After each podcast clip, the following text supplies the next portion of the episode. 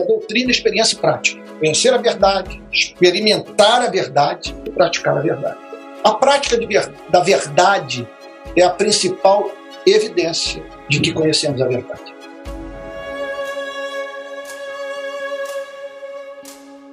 Qual o fundamento teológico da prática do cristianismo? Vamos parar para pensar. Como que a coisa é profundamente lógica. A prática do evangelho é inevitável na vida daquele que conheceu o evangelho. Vamos lá. Deus criou o mundo. Falar assim, vou desenvolver aqui um pensamentozinho linear até chegarmos ao cristão lá na ponta, alimentando o faminto, pregando o evangelho para quem não conhece Jesus. Deus criou o universo, formou o homem, a sua imagem e semelhança. E disse para o homem o seguinte: Eu quero que você viva a vida que eu vivo. Quero que você ame a mim e ame ao próximo com o amor que você tem pela sua própria vida. Eu quero que você reproduza a minha existência, que você manifeste o meu caráter. A Bíblia declara, e nós temos evidência empírica para isso, que os seres humanos tomaram a decisão de não viver uma vida de amor. E observe, quando Deus pede amor, ele está pedindo que é razoável, que faz sentido.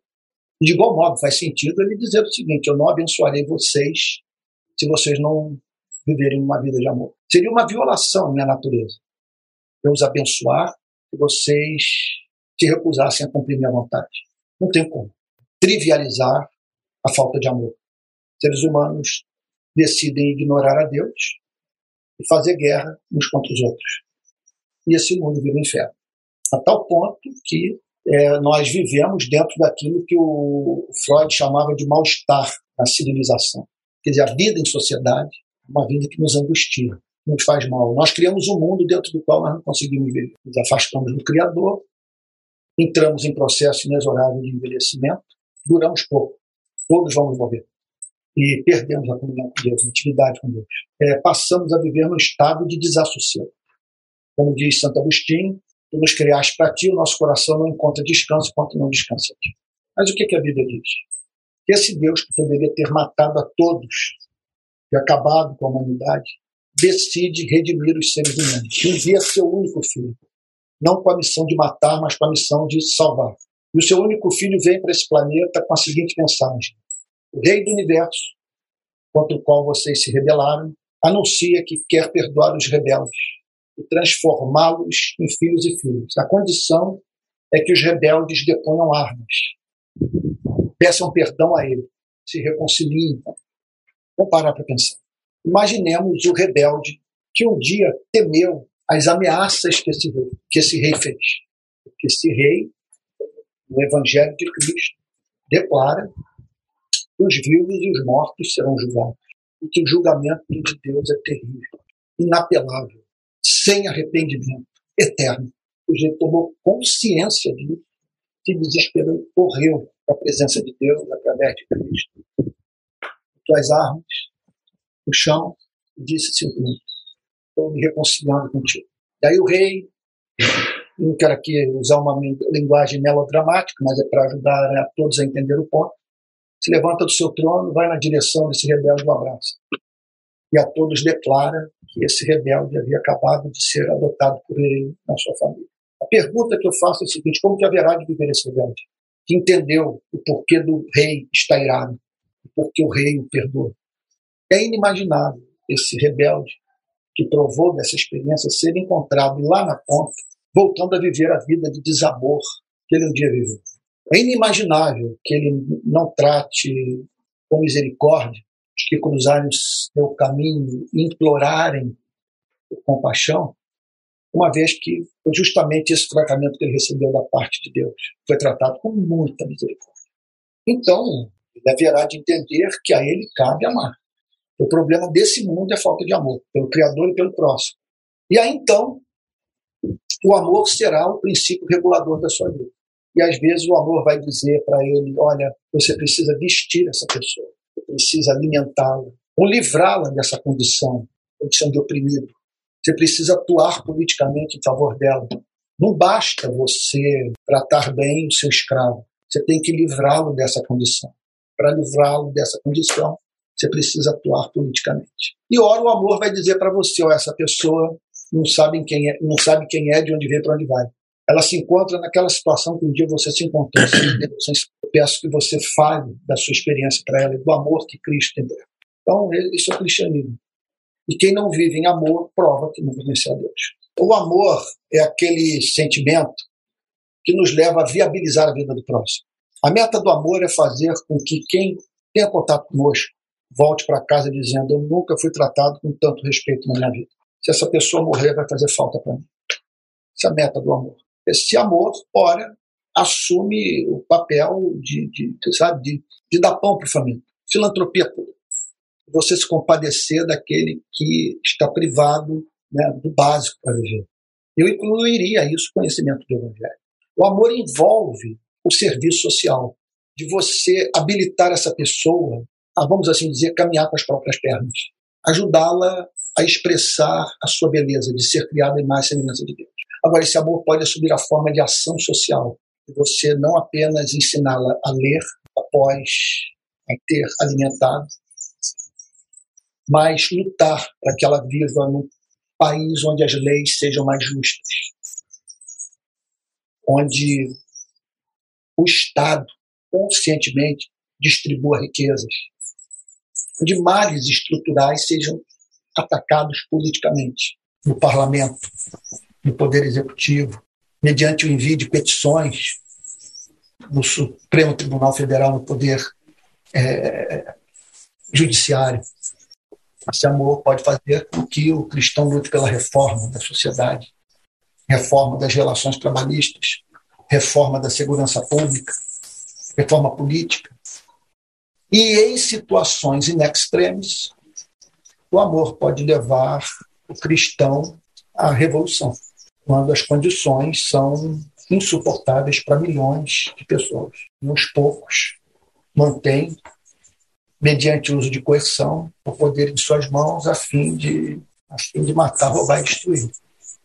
Aí nessas horas é legítimo os cristãos derrubarem, mediante o uso de força, aqueles que não souberam honrar o mandato que receberam da parte de Deus. Sabe? De governar para cuidar, não para explorar. Eu disse anteontem em São Paulo, alguém perguntou né, se a teologia tal, que pode fazer diferença tal, no cumprimento da missão da igreja do mundo. Eu disse o seguinte: olha, a igreja hoje não está precisando da teologia da missão. Não é momento de falarmos sobre missão integral no país. É momento de nós evangelizarmos a igreja. Não adianta você falar sobre missão integral, sobre justiça social e tal, a, a missão da igreja no mundo, para uma igreja que não se converteu. Ela não vai entender a mensagem, não vai sentir interesse pelo que está sendo pregado. Portanto, e outra coisa, a doutrina é fundamental, mas não é suficiente. Você pode ser uma pessoa profundamente côncia do conteúdo da mensagem ser perversa. Os demônios são calvinistas, os demônios creem na, verdade. Né? Vamos assim dizer, eu creio que o calvinismo é o cristianismo que se achou, eu acredito que o, que o calvinismo expressa bem o conteúdo da verdade. Tá? Bom, nem todos pensam igual a mim, mas eu, como calvinista, diria o seguinte: os demônios são calvinistas. Conhecimento da verdade é condição sine qua non para que você seja salvo. Mas uma coisa é conhecer a verdade com a mente, outra com o coração. Então, não basta conhecer doutrina. Você tem que ter nascido de novo. Aí sim, quando você nasceu de novo, a doutrina o encanta, a doutrina o comove, a doutrina o perturba, a doutrina o faz cair de joelhos e o põe na rua para cumprir a missão que Deus lhe deu.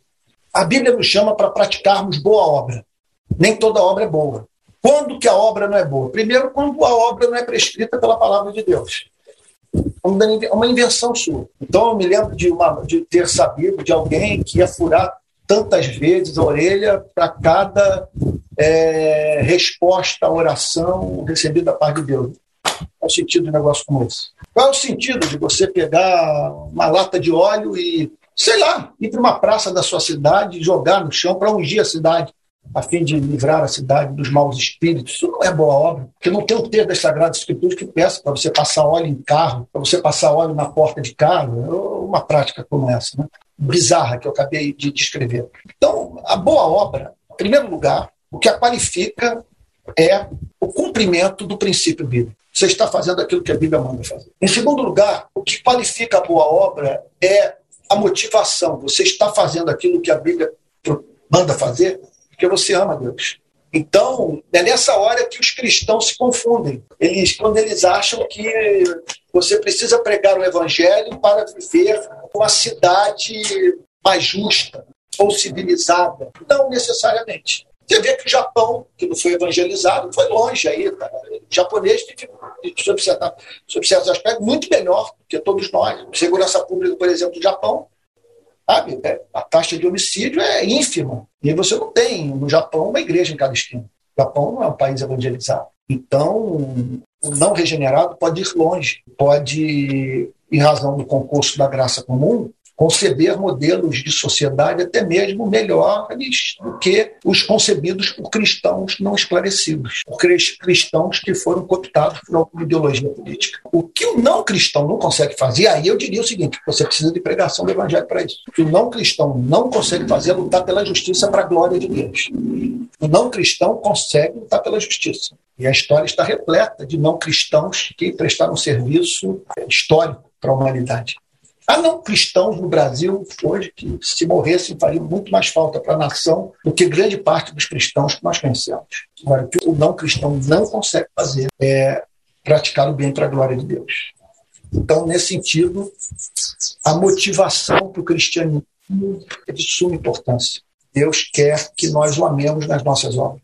Né? Inclusive, traz beleza às nossas ações e faz com que elas ganhem viço, ganhem força e se tornem resilientes, porque não é fácil fazer o bem no mundo caído. Olha, a prática do cristianismo é condição indispensável para a igreja ser sal da terra e luz do mundo. Como que as pessoas nos levarão a sério se nos virem não praticando aquilo que prescrevemos para a humanidade. Prática do cristianismo é a maior evidência que nós nascemos de novo. A prática do cristianismo é o que serve de plataforma para a evangelização. Você imagine se o cristianismo fosse só Billy Graham e nós não tivéssemos na nossa história o Martin Luther King. Nós não seríamos ouvidos. As pessoas teriam o direito de dizer isso aí é ópio do povo, porque não veriam transformação nas nossas vidas, consequências históricas, práticas da nossa fé. Nós estaríamos dizendo para o mundo que o grande problema da humanidade é que os seres humanos desaprenderam a amar, enquanto que nós, apesar da beleza do nosso discurso, não vivemos de modo belo, não praticamos o amor. Então, se é a prática do cristianismo, o cristianismo é ópio do povo mesmo, há nenhum sentido. E aí, o inevitável é o nome de Deus ser blasfemado entre os gentios por, por nossa causa, que não pratica o que prescreve para os demais seres humanos. A hipocrisia é repulsiva. O maior benefício da prática do cristianismo por parte dos cristãos, e entenda que isso aí é um pleonasmo, né, porque o cristianismo pode ser praticado por cristãos. Né? É, praticar o cristianismo significa amar para a glória de Cristo. Então, só os cristãos podem praticar uh, o cristianismo. E o grande benefício da prática do cristianismo por parte dos cristãos é que os cristãos se transformam a igreja numa cidade edificada na montanha você tem que notar a sua presença. E, consequentemente, assim ser criado espaço o cristão ser ouvido. Os efeitos pessoais da prática do cristianismo são incalculáveis. O primeiro deles é o seguinte: que você se certifica que nasceu de novo. Há três formas de você saber se é cristão, se você nasceu de novo, se você vai para o céu. Primeiro lugar, fé no Evangelho. Segundo lugar, prática do cristianismo. Pelo fruto se conhece a árvore. E, por fim, o selo do Espírito Santo. Espírito testificando com o seu espírito você é filho de Deus. Então, se você praticar o cristianismo, você estará de posse de uma evidência de que nasceu de novo, porque você não estaria vivendo aquela vida se não tivesse passado pela obra de regeneração. Outro ponto, meu Deus, isso é extraordinário, é, o, é a sua biografia que está sendo escrita. Se você praticar o cristianismo, você vai arrastar consigo mesmo por toda a eternidade o que você fez nesse mundo e dentro de uma história que nunca mais vai ser repetida. A maravilha de viver nesse planeta é que essa experiência é única e irrepetível. Seja para onde for que Deus nos leve, os próximos séculos, milênios e eras, nós nunca mais vamos viver num planeta como esse. A Bíblia não dá nenhuma esperança de nós cairmos novamente, quer dizer, não dá nenhum sinal né, na esperança, cairmos novamente, vivermos num mundo caído e precisarmos então ser redimidos de novo. Não. É por isso que nós deveríamos acordar com paixão de viver.